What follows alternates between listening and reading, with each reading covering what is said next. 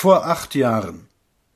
Als ich heute vor acht Jahren die Kantstraße in Berlin hinunterging, rasten die Leute in patriotischer Besoffenheit. Sie rissen sich Extrablätter aus den Händen, gestikulierten wild, liefen hinter dunkelhäutigen Menschen her, die sie in ihrem Wahnwitz für Spione hielten, und erstarben in Ehrfurcht, wenn irgendeine Uniform monokelblitzend nahte.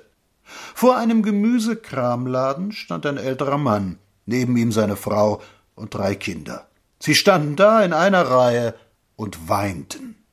Wer aus Berlin stammt, wird verstehen, dass dieser Anblick wahrscheinlich zu jeder anderen Minute ein wenig komisch gewirkt hätte. In dem Augenblick war mir gar nicht zum Lachen. Die Straße stand auf dem Kopf. Dieser eine wusste, was ihm bevorstand. Die anderen schienen es nicht zu wissen, wie sich das Land in jenen schandbaren Augusttagen 1914 benommen hat kann man heute noch an der stolzen Befriedigung erkennen, mit der die Nationalisten von dem Hereinfall einer ganzen Nation sprechen. Sie nennen diese Mischung von Presse, Lügen und einer erzwungenen Wehrpflicht den Geist von 1914, und so sah er auch aus.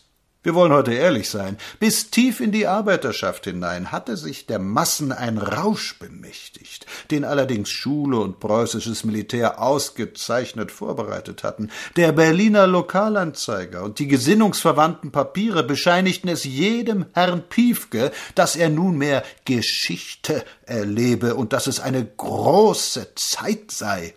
Ja, das war sie, nur leider ein paar Nummern zu groß. Ich bereitete damals als junger Student den Sohn eines adligen preußischen Generals mit sehr bekanntem Namen zum Einjährigen vor. Und der junge Herr war leider so dämlich, dass es ihm seine Majestät der Kaiser schließlich schenkte. An diesem Tage sah ich ihn wieder. Da fuhr dieses uniformierte Stück Malheur in einem Automobil den Kurfürstendamm herunter, unbeschreiblich hindenburgisch auf einem großen Schlachtensäbel gestützt, in den kleinen dummen Äuglein lag ein Blitzen. Das ist meine Zeit. Es war seine. Denn der Tanz, der nun auf den krumm geprügelten Rücken der Proletarier anhub, ließ jene trockenen Fußes durch das Rote Meer gehen, die ihr Maul gar nicht weit genug für das Sterben der anderen aufreißen konnten. Man weiß eigentlich heute nicht, was widerwärtiger war, das Benehmen des deutschen Offizierkorps im Kriege den eigenen Landsleuten gegenüber, die Reichswehr hat noch heute Traditionskompanien, damit das Jahr nicht vergessen wird, oder die Haltung der Regierung.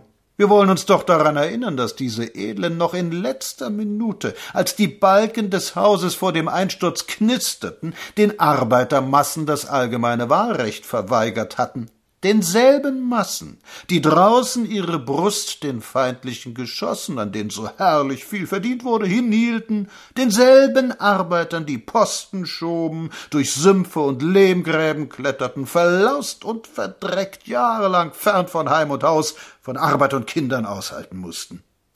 Dem geschulten Arbeiter ist heute klar, was dieser Krieg gewesen ist. Er war nicht etwa eine Naturnotwendigkeit, nicht das Aufeinanderprallen zweier Geistesrichtungen, nicht das Stahlbad für die Seele eines Volkes. Er war etwas anderes. Dieser Krieg war die natürliche Folge des kapitalistischen Weltsystems. Er hatte ferner seinen Ursprung in einer lächerlichen Überspannung der Staatsidee, jener Souveränität, die in einem ordentlichen Rechtsverfahren, wie wir es alle Tage erleben können, schon eine Schädigung seines Ansehens erblickte. Die Militärs, die ursprünglich Mittel gewesen waren und nun als Selbstzweck die Stunde regierten, hetzten ihrerseits, wo sie nur konnten. Der reisende Kommis, den ein Volk 25 Jahre lang auf dem Thron geduldet hatte, war aus Norwegen heruntergedampft gekommen und hatte seine unsterblichen Randbemerkungen in die Akten geschmiert. Blech, Quatsch, Verbrecherbande, seinen sechs Söhnen ging es gut. Die Nation war abkömmlich. KV.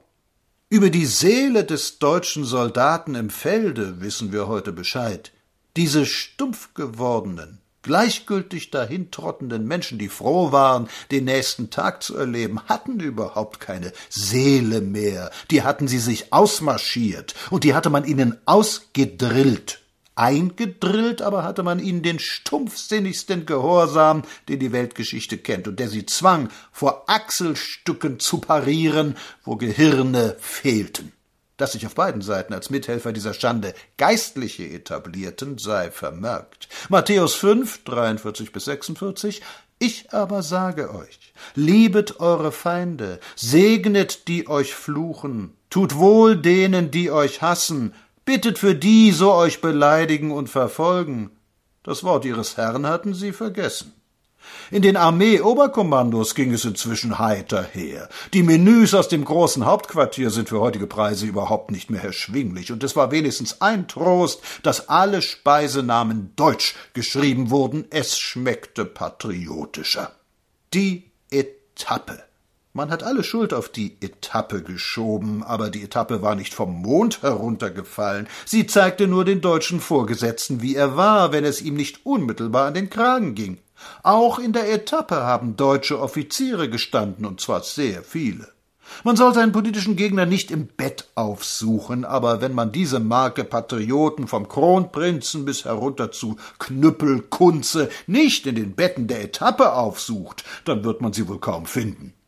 Die Ausschreitungen des Entente-Militarismus am Rhein sind nicht zu entschuldigen, aber haben die Herren, die heute mit ihren Kriegsandenken zu Hause sitzen, vergessen, dass da quittiert wird, quittiert, was von Charles Wie bis zum kleinsten rumänischen Gendarmeriekommando gemacht worden ist?